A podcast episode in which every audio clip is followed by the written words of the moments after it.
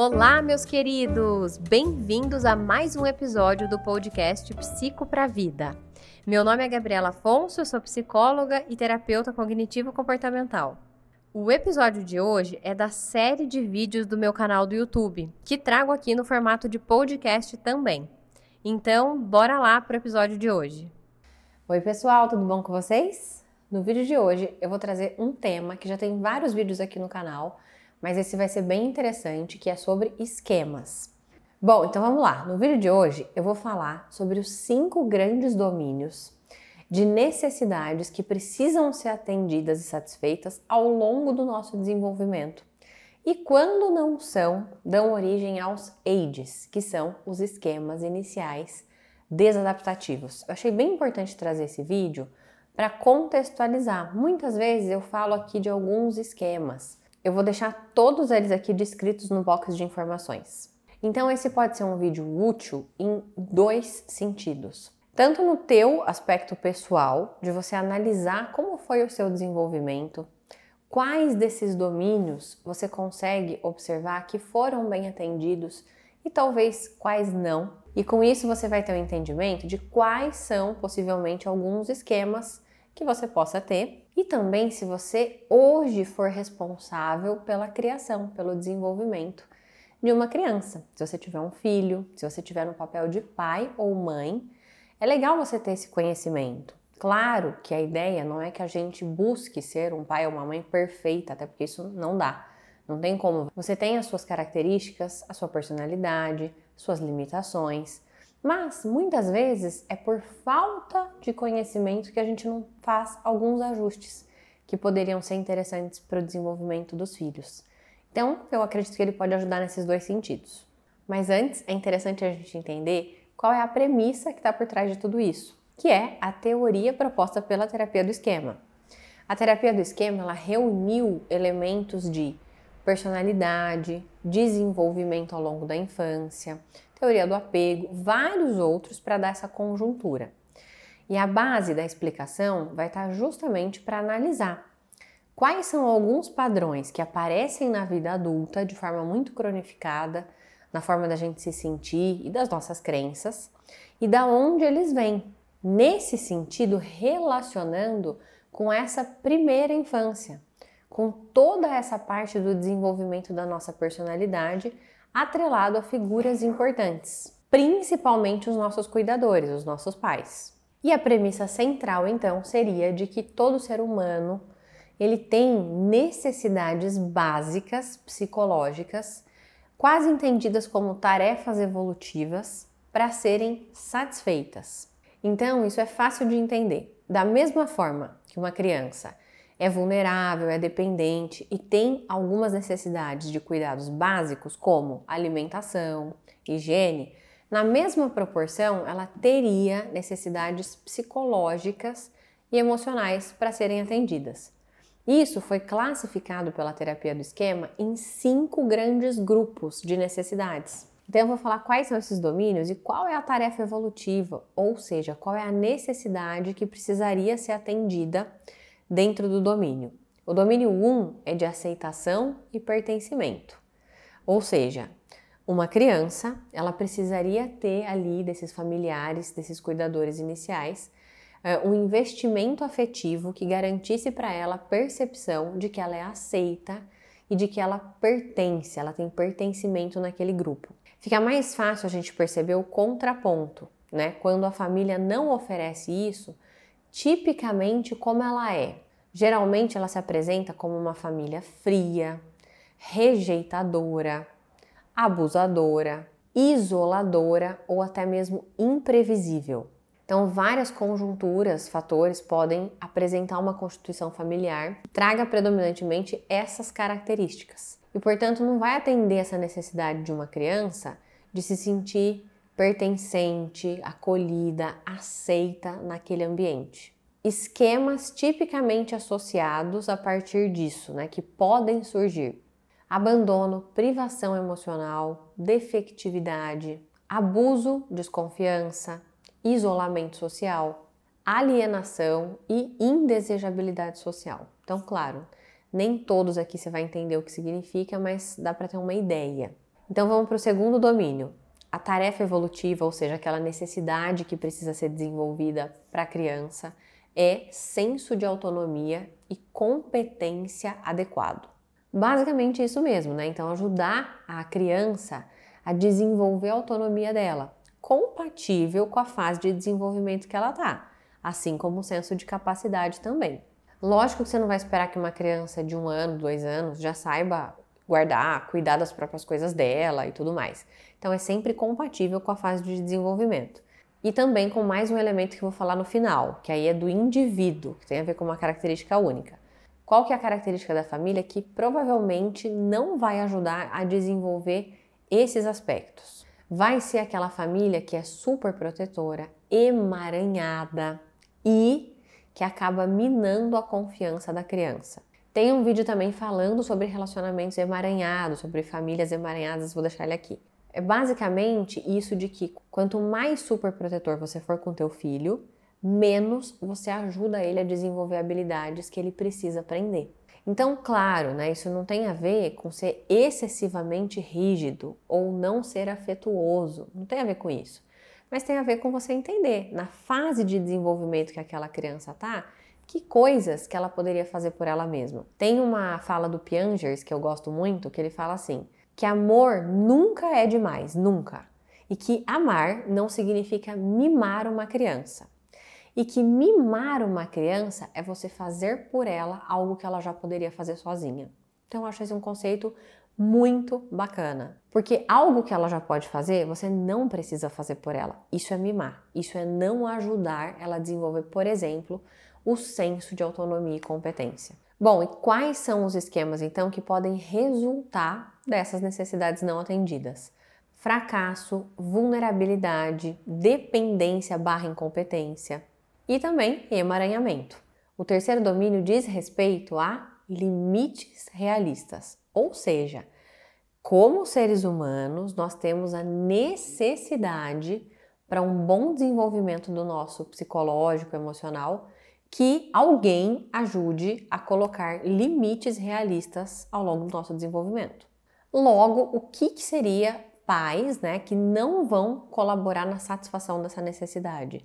Pais permissivos, né, que tudo permitem, que deixam, é, que não dão um senso claro de orientação para a criança sobre o que é certo e o que é errado. É aqui que eu estava falando né, que o amor não deve ser confundido com mimar, com dar tudo, com fazer as vontades, com fazer aquilo que a criança quer. A criança, ela ainda não tem esse senso de autorresponsabilidade sobre ela mesma, sobre o que é bom, o que não é, quais são as consequências. Ela não tem nem estrutura cerebral para avaliar consequências de longo prazo. Então, ela precisa de um responsável que faça isso por ela.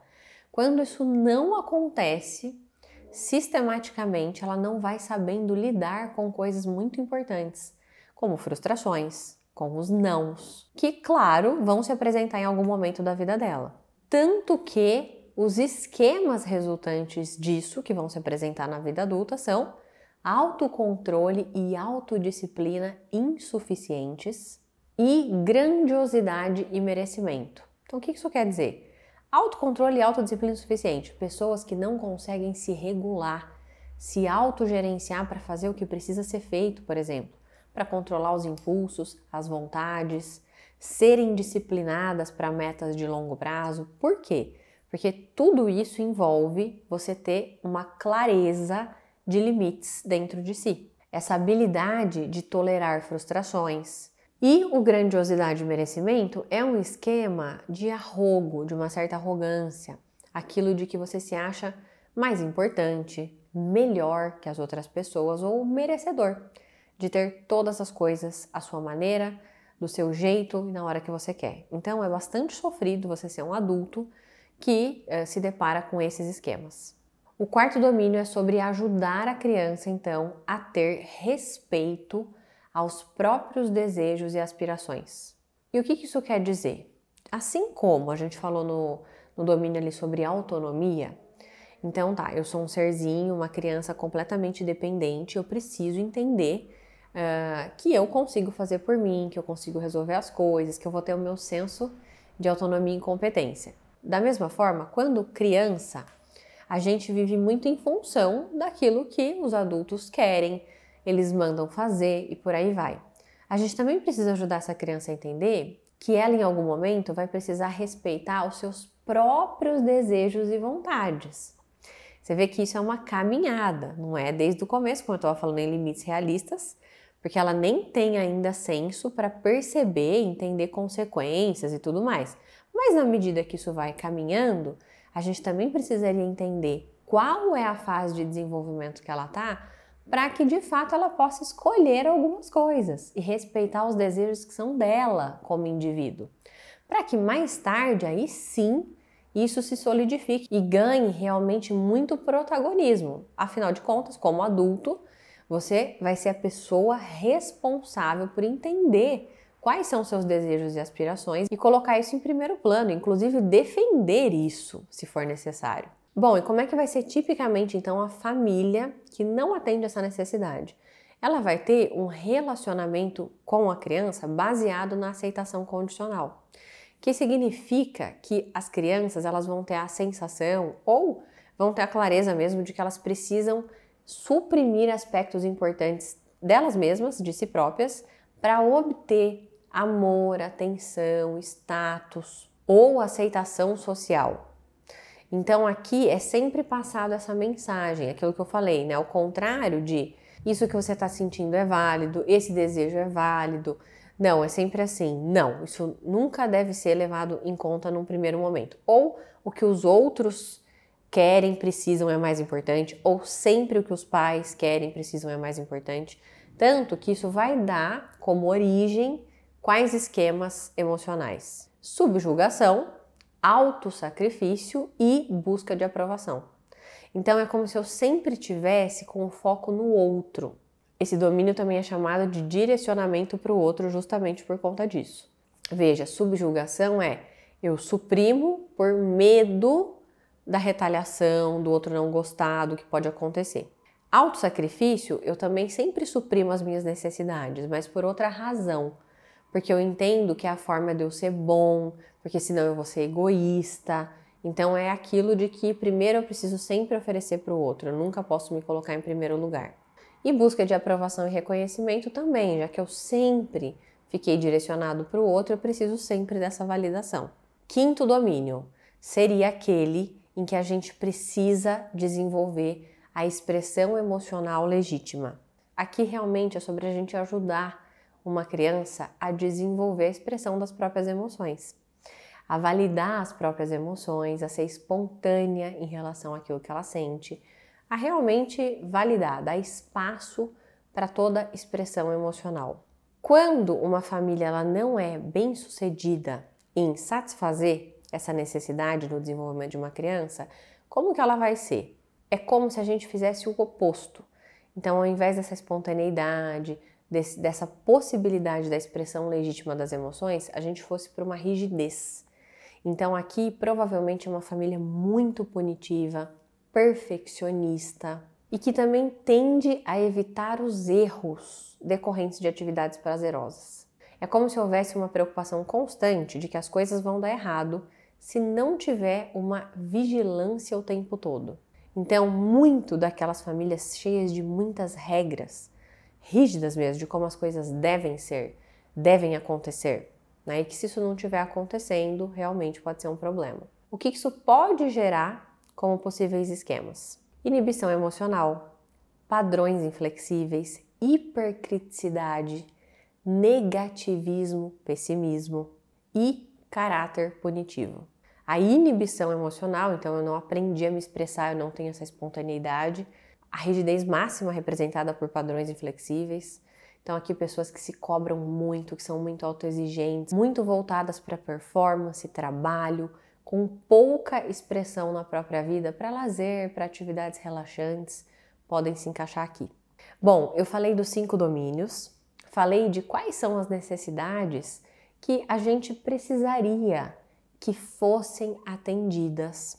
Falei de como é a origem típica familiar quando possivelmente elas não são atendidas, né? Sendo a razão disso.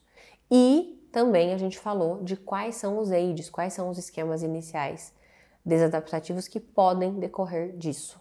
Um detalhe muito importante, até que eu citei que eu ia falar no final, é o seguinte: quanto dessas necessidades devem ser atendidas? Como? Em que medida? Tem um fator do indivíduo que precisa ser levado em conta, que é o temperamento dele. Então, cada criança tem um temperamento. Se você tem irmãos, né, ou se você tem filhos, você vai conseguir observar o quanto, desde pequenininhos, eles já são muito diferentes. Então, o temperamento vai influenciar nisso. Uh, você, como pai, por exemplo, pode observar que às vezes um filho que tem um temperamento muito mais retraído e tal, ele não vai ter tanta necessidade de limites realistas, enquanto o outro talvez tenha mais. Então, isso é uma observação importante aquele exemplo, né, de que a criança muito boazinha, que já é, tem uma tendência a ser responsável, às vezes fica deixado meio de lado, porque ninguém se preocupa tanto com ela e no fundo às vezes ela pode estar sentindo falta de aquele primeiro pertencimento, aceitação, mais afeto, mais atenção. Então tudo isso tem que ser observado. Nada disso que eu falei é uma relação causal, são apontamentos de necessidades fundamentais, de origens familiares típicas que podem dar essas conjunturas que a gente falou. Então, no final das contas, isso serve para uma autorreflexão, para você perceber nos seus padrões de comportamento atuais e você mesmo fazer a ponte com como foi teu desenvolvimento, como foi tua infância, se você sente falta dessas questões. Aí você pode me falar, bom, identifiquei várias coisas. Como é que eu faço agora? O que, que eu faço com isso? Como é que eu mudo já que o meu padrão é esse e eu entendi de onde ele veio, realmente faz sentido e tudo mais. Realmente aqui o ponto é você tomar consciência para que você mude esse padrão. É possível mudá-lo? É possível mudá-lo.